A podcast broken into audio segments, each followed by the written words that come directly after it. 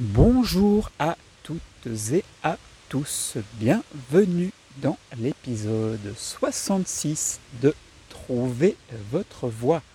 Un épisode, une fois de plus, en chemin, dans un lieu qui porte ce même nom de chemin, parce que nous sommes à Way, W-A-Y-S, c'est euh, l'entité de Genappe, donc c'est à 50 km de Bruxelles, c'est entre Nivelles, Brenne, Lalleux. C'est à nouveau un couple qui est présent dans cet épisode. Mégane et Martin. Je vais les laisser donner leur nom de famille. Bienvenue à vous.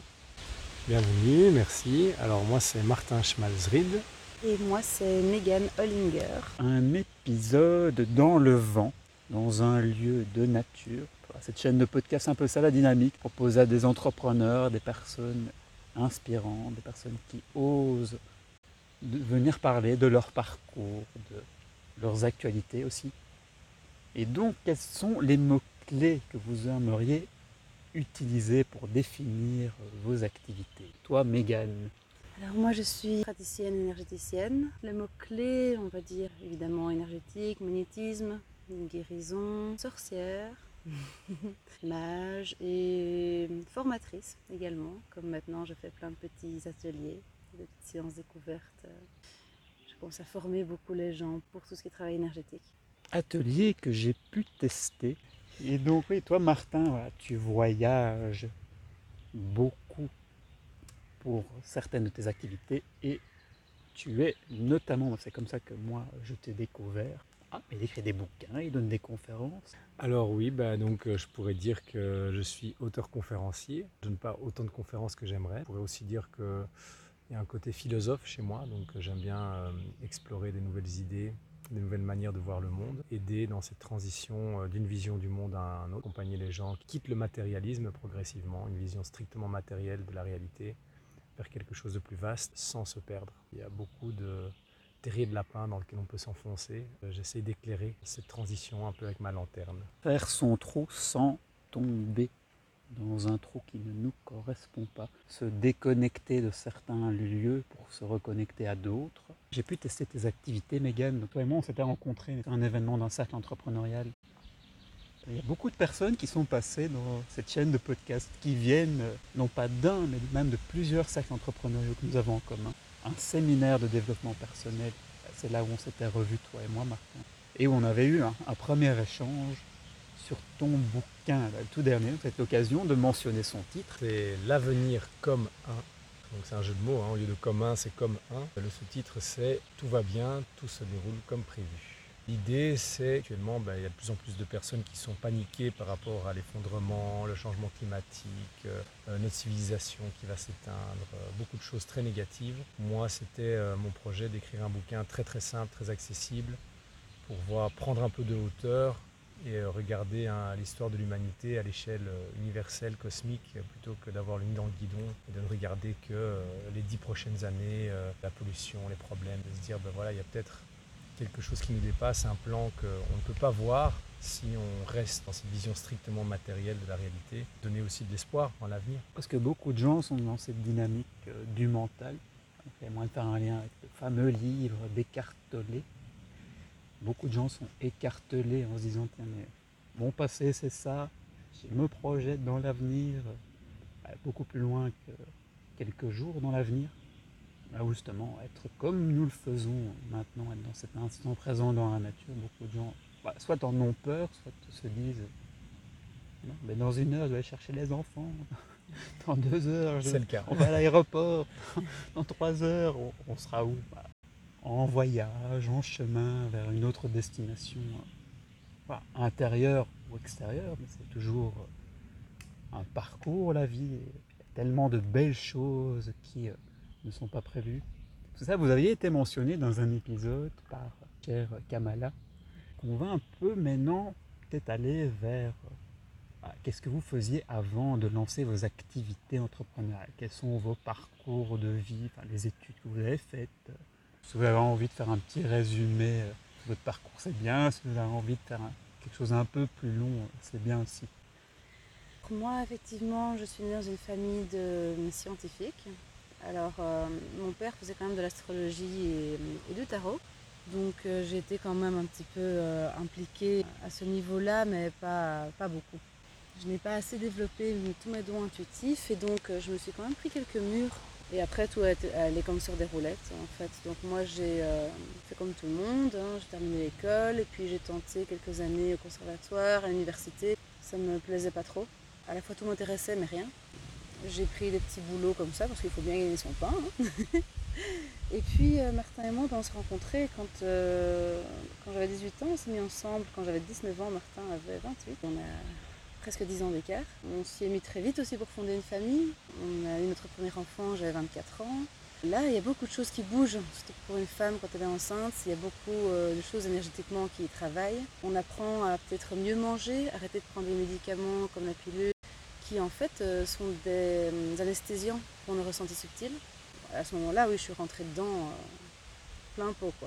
Alors, moins, Martin vous en parlera, moins fort que lui, c'est certain, parce qu'il n'y a rien à faire. Moi, j'ai toujours parlé aux arbres, j'ai toujours vu des esprits dans la forêt, bon, même si je ne mettais pas vraiment de mots dessus j'en faisais pas quelque chose de très conscient. Je sortais de la forêt, bah, c'était fini. Euh, au moment où euh, Martin a eu son éveil spirituel, bah, les choses ont été en, accélérant, on va dire. J'ai développé euh, en travaillant un petit peu tous les jours, en fait. Hein. J'ai développé mes compétences de magnétisme beaucoup. J'ai aussi beaucoup évolué en chant parce que l'état vibratoire dans lequel on est en chantant, en fonction des notes qu'on va atteindre, qu'on va toucher, autant grave qu'aigu, sont des façons de guérir son corps, euh, des, vibrations, des fréquences qui, sont importantes. Partie magnétisme, euh, et évidemment, j'avais euh, très rapidement développé le côté canalisation. recevoir les informations, et puis après, il faut encore les traiter, les infos, et les gérer. C'est comme si on avait accès au cloud, mais qu'on n'avait pas les logiciels pour. on n'avait pas Word pour ouvrir le, fichier, c'est quand même con. Donc c'est le genre de choses qui se travaillent. Pouvoir euh, déchiffrer les blessures de chacun, pouvoir apporter des éléments de réponse et également mener la personne dans son pouvoir personnel. Parce que beaucoup de gens, ben, la médecine traditionnelle, euh, pardon, conventionnelle, euh, dite allopathique, tend vers donner son pouvoir au médecin. Résultat, on n'apprend pas à guérir nous-mêmes. Or, moi, c'est pas le but euh, de faire juste de magnétisme pour guérir la, personne, pour la soigner, mais bien pour la guérir, c'est-à-dire lui expliquer pourquoi elle a mal, pourquoi cette blessure, autant psychologique que physique, la remettre dans son plein pouvoir en fait. Mais dire euh, finalement, euh, tu viens chez moi, mais trois semaines après, les effets ils sont estompés. Finalement, c'est pas différent d'un dafalgan, sauf qu'il n'y a pas vraiment d'effet secondaire. Au final, si on ne va pas traiter la vraie raison du mal, ben, on ne peut pas guérir en profondeur. On reviendra plus tard sur tes ateliers découvertes et donc les différents outils que tu utilises dans ces ateliers découvertes. Moi, j'ai toujours été euh, un peu incertain par rapport à mon avenir. J'ai toujours pris la vie un peu comme elle venait. Euh, je me laissais porter un peu trop, d'ailleurs. Euh, donc, adolescent, j'avais aucune idée de ce que j'allais faire plus tard. Je me contentais de réussir mes examens, c'était déjà bien. Euh, sorti de l'école, je ne savais pas du tout ce que je voulais faire non plus. Donc j'ai été aux États-Unis euh, deux ans pour essayer de me découvrir, entre guillemets. Et là, j'ai pris un cours à l'université qui m'a bien plu, un cours de science, d'introduction à la science politique. Et donc c'est ce que j'ai fait en revenant des États-Unis, puisque là-bas, euh, un semestre revient à 10 ans d'études universitaires en Belgique. Donc je me suis dit, ce serait con de ruiner ma famille et moi-même. Donc j'ai fait mes quatre années de Sciences Po. Après Sciences Po, j'ai fait, j'ai tout bien réussi, etc. Grande distinction, mais encore une fois, même question, qu'est-ce que je vais bien pouvoir faire? Donc j'ai fait une année d'agrégation et après ça finalement je suis tombé sur un boulot parce que j'étais un peu désespéré. À cette époque-là, je voulais absolument trouver un emploi. Un boulot dans lequel je suis toujours. Donc c'est mon tout premier emploi. je suis plutôt euh, quelqu'un de euh, pas spécialement euh, quelqu'un qui prend des risques, on va dire. Donc je me laisse beaucoup porter. J'étais sur mes petits rails, j'avançais tranquillement avec une vision classique de la réalité, Big Bang matérialisme, cause et effet, euh, Dieu n'existe pas, c'est pour les faits. Bah, en fait, la peur m'a rattrapé, tout simplement. Parce que moi, je, travaille pour une ONG euh, qui fait du lobbying social pour euh, tous les intérêts citoyens. Et donc, notamment, un des sujets sur lesquels je travaille, c'est le système financier. J'avais aussi un peu plongé dans tout ce qui est développement durable et tout ça. Et donc, j'étais, il y a cinq ans, j'étais absolument paniqué par l'effondrement on va tous mourir, c'est la fin du monde. Je stockais des pâtes dans ma cave avec de l'eau potable. Ma fille est, née aussi euh, à ce moment-là, euh, quand elle avait plus ou moins six mois. J'ai presque comme si j'étais devenu fou en fait, parce que je me disais que la fin du monde allait venir à n'importe quel moment. Je regardais des vidéos, j'étais obsédé, j'étais tout le temps malade, vraiment dans une éco-anxiété poussée. Et c'est ça en fait qui m'a fait basculer. Je me suis dit non possible, il doit y avoir autre chose. C'est absurde quoi. On est là sur ce petit caillou dans une galaxie, un univers immensément vaste. Qu'est-ce qu'on fout là quoi? J'ai juste fait une, décompensation euh, psychiatrique, un truc comme ça. Vraiment au bord de la folie. Prenez pour Jésus-Christ. J'étais convaincu que Dieu existait, tout ça. Donc ma femme qui euh, était un peu, euh, bah, elle s'inquiétait quoi. Elle se disait mon Dieu, on commence à perdre la boule lui. Donc elle m'a quand même amené aux urgences psychiatriques. elle m'a aussi dit qu'il fallait que j'aille voir un psy. Et c'est là qu'en fait, ce qu'on appelle les synchronicités se sont mis en route, c'est-à-dire que j'ai rencontré la bonne psy qui m'a donné le bon bouquin, qui m'a fait découvrir la bonne personne, euh, qui m'ont fait découvrir une chaîne YouTube où il y avait plein de gens qui parlaient de, ce que j'avais vécu, quoi, une espèce d'éveil spirituel ultra brutal, et qui m'a permis tout doucement me poser dans des nouveaux repères. Après cet épisode-là, euh, finalement, ma femme, elle me dit euh, quelques semaines plus tard, ah oui, au fait, je parle aux arbres et je vois des esprits. Moi, je fais là, quoi? Enfin bref, j'étais en choc total. Je me disais, mais je la connais pas m'a caché tout ça. ce que j'ai vécu, c'est vraiment comme si on regardait euh, une sphère euh, d'un seul angle, on ne l'a jamais vu sous un autre aspect, et puis tout d'un coup, euh, hop, on, bouge, on le regarde d'un autre angle, et c'est comme si le monde était complètement différent. Et donc mon parcours, bah, c'est un parcours classique, on va dire, hein. et puis un pétage de câble, tout simplement. Ce que Martin oublie de, de préciser, c'est qu'après son éveil spirituel, il a essayé de beaucoup travailler ses ressentis subtils, et qu'en fait, c'est grâce à ça que moi, j'ai développé les miens. Parce qu'il essayait désespérément d'en avoir. Et moi, tout bêtement, je suivais ce qu'il faisait, sauf que moi, j'ai vraiment développé très, très, très fort. Et après, Martin a un peu cassé les oreilles à tout le monde avec, avec euh, ses, idées, tout ce qu'il avait découvert, etc. Il nous répétait tout le temps, tout le temps. Et un jour, un de ses copains lui a dit Bon, Martin, ça suffit maintenant, t'écris un bouquin. et voilà comment ça a démarré. Oui, donc moi j'étais entre guillemets un petit peu jaloux puisque dans le milieu de la spiritualité, il y, a ceux qui peuvent dire ben voilà, moi j'ai parlé à tel esprit qui est venu me dire bonjour. Moi j'étais là, oh c'est génial, je veux aussi être un canal. Sauf que moi je fonctionne pas du tout comme ça. Moi c'est juste, euh, j'ai l'information qui tombe, elle n'a pas vraiment de forme, je sais pas de qui elle vient. Et, euh, d'être en paix avec le fait que finalement on a les, ressentis et, et les connexions qui sont adéquates euh, à qui on est en fait j'aurais passé ma vie à discuter avec les anges et Jésus et j'aurais même oublié de, manger de, m'alimenter. Alors que Megan, par exemple, euh, moi j'étais tout le temps à la tanner au début, mais allez, parle à tel esprit, mais enfin, mais comment tu vois des esprits, tu lui parles même pas.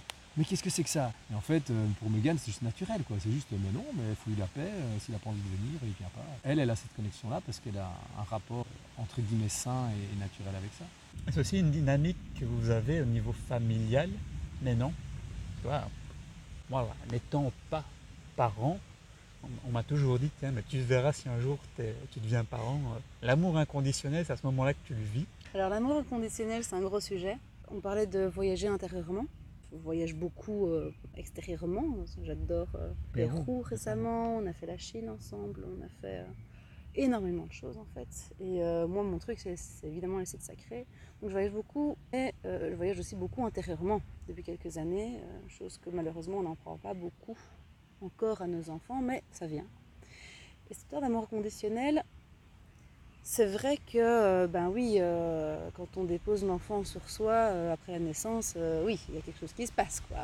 On va va pas mentir. Mais je, je pense pas que ça vienne spécialement avec, euh, un enfant, je pense que ça vient euh, d'abord de soi à soi.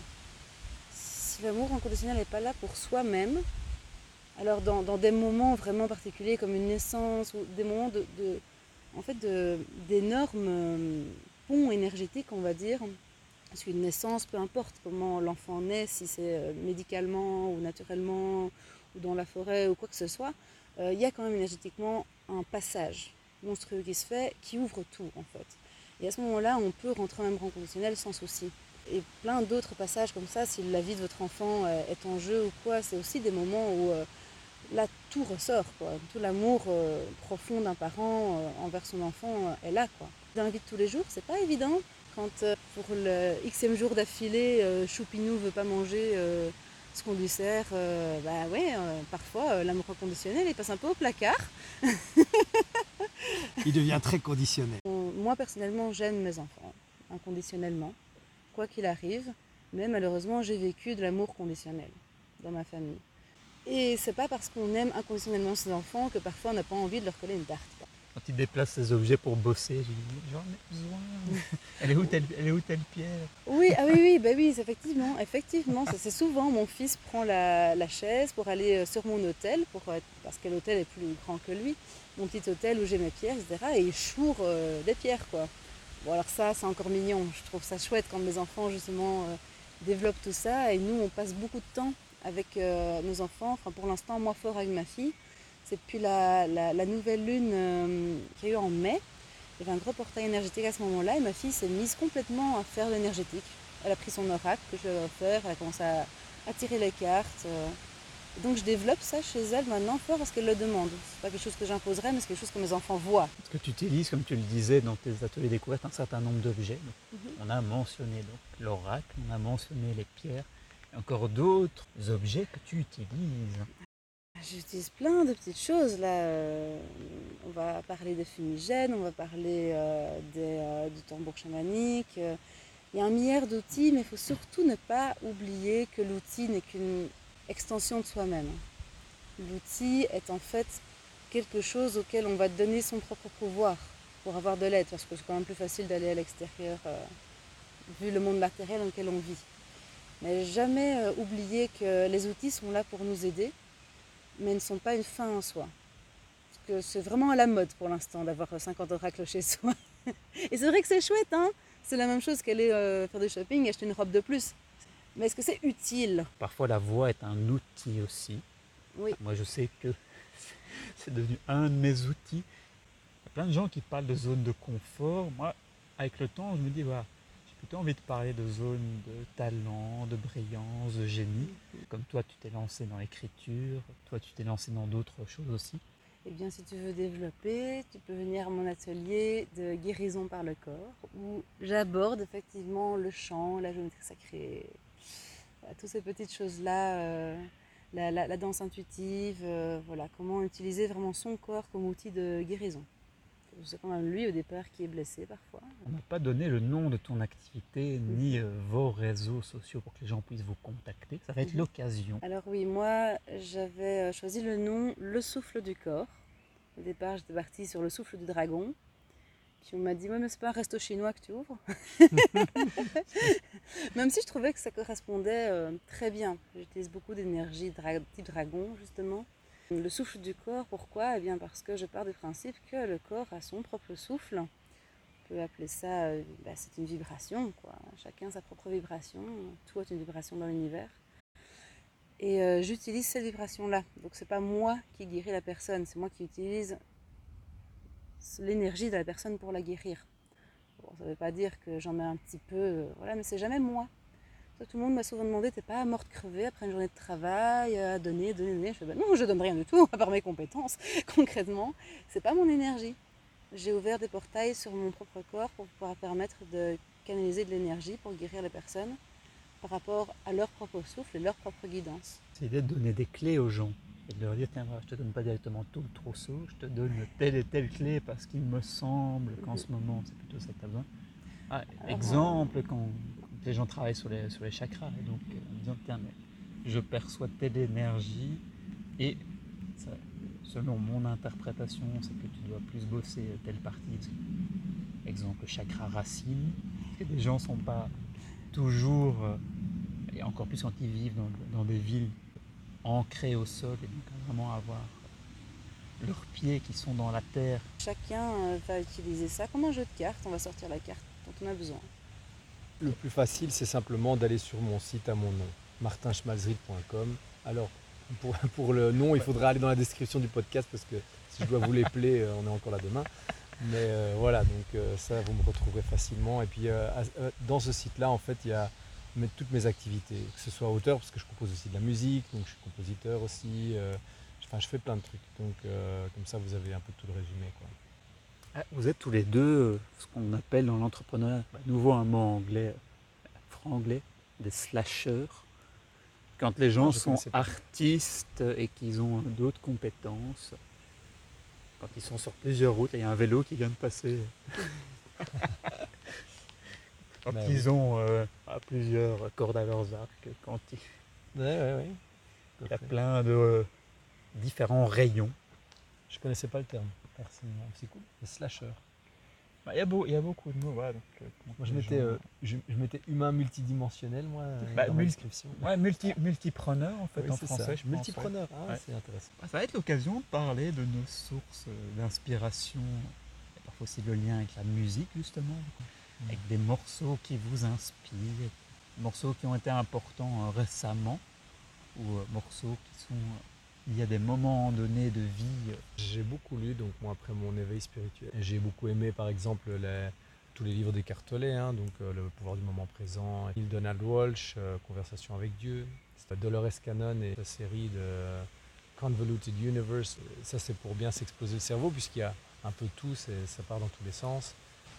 Euh, J'ai aussi euh, beaucoup été inspiré par un couple, euh, Christophe et Karine Alain, A2L-A-I-N, qui sont deux clairvoyants. Christophe en fait a fait un, un éveil de Kundalini, on appelle ça, c'est aussi un espèce d'éveil spirituel. Il a écrit pas mal de bouquins qui relataient son expérience directe de ce qui lui était arrivé. Ça aussi, ça m'a beaucoup aidé pour poser bah, des mots sur des, concepts et des trucs comme ça, mieux comprendre ce qui m'était arrivé. Et j'ai fait appel à lui aussi, j'ai été à plusieurs stages, hein, parce que lui aussi, euh, c'est euh, aller regarder dans l'inconscient, des blocages, tout ça, lire un peu euh, les problèmes qu'on a dans l'énergie. Niveau musique, j'écoute beaucoup de musique classique, je joue beaucoup au piano aussi. Donc des, des- personnes qui m'ont inspiré, ben, j'avais, beaucoup aimé euh, Shostakovich pendant tout un moment parce qu'il a un côté très torturé chez lui, où- il en même temps il est super jovial dans certains morceaux, et en même temps il vivait sous le communisme, sous la peur, sous la tyrannie et tout ça. Et donc c'est, c'est un personnage qui m'a fort inspiré dans, dans sa manière de faire de la musique, euh, un, pied de nez en fait au dictateur à travers la musique et, euh, et en même temps rester dans la joie alors que tout va mal. Enfin, je sais pas, il y, a un- côté qui m'a beaucoup attiré chez lui. Euh, Stravinsky aussi m'a beaucoup attiré pour d'autres raisons, très intellectuel, très rigoureux, très précis, mais tellement riche aussi. Rachmaninoff, quelqu'un qui faisait euh, du roman, de la musique romantique alors que tout le monde était passé à autre chose, mais euh, qui, nous porte émotionnellement euh, euh, à travers ces morceaux. C'est juste incroyable ce qu'on peut ressentir quand on l'écoute. L'être humain avec ses paradoxes, à plein de moments où on fonctionne bah, en arborescence, donc un peu comme les racines, les branches d'un arbre, parce qu'on arrive à faire des liens entre plein de choses en termes d'émotions,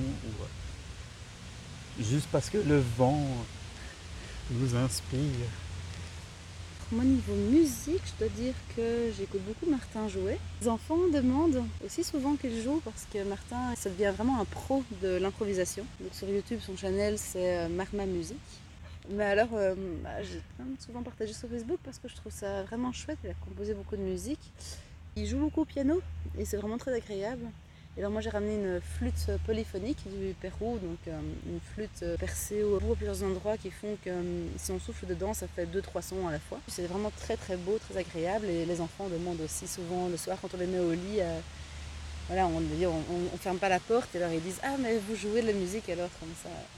Ils peuvent entendre et s'endormir au son de la flûte, du piano, je du violon aussi beaucoup. Mais alors comme chanson, comme moi je chante beaucoup, bah, il y a beaucoup de chansons que je travaille avec euh, la voix. Donc euh, j'ai beaucoup travaillé sur euh, Never Enough. C'est une chanson qui vient de The Greatest Showman, comédie Hugh. Jackman dans le rôle Voilà. principal. C'est un très chouette film et c'est comme ça que j'ai découvert en fait le film, c'est grâce à la musique, j'ai commencé à la travailler. Ça m'inspire beaucoup parce que ben, il y a cette notion de peu importe qu'on touche la gloire, c'est jamais assez. Ça peut prendre plein de formes différentes. Là, euh, elle parle euh, d'être avec quelqu'un. C'est vrai que moi je me vois mal arriver euh, au sommet sans être déjà avec moi-même pour commencer. C'est très important parce que souvent on va peut-être toucher des, choses incroyables, peut-être avoir des sommes d'argent dingues, mais si on n'est pas bien avec soi-même, tout ça sert à rien en fait. Puis si en plus on peut le partager avec la personne avec qui on veut faire sa vie et sa famille, bah, c'est merveilleux quoi. Peut-être l'idée de te faire improviser, justement ce morceau que tu viens de nous mentionner. Donc, c'était donc l'épisode 66, c'était avec euh, Mégane et Martin. C'était dans un lieu de nature, à 50 km de Bruxelles, où on a parlé de musique, on a parlé d'intuition, on a parlé d'énormément de sujets riches et variés.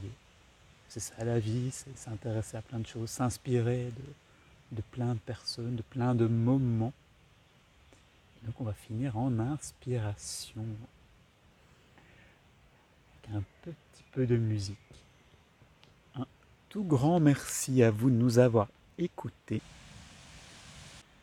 The shine of thousand spotlights, all the stars the night sky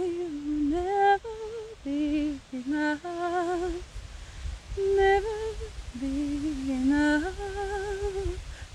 Of gold are still too little. This hand could hold the world, but it would never be enough, never be enough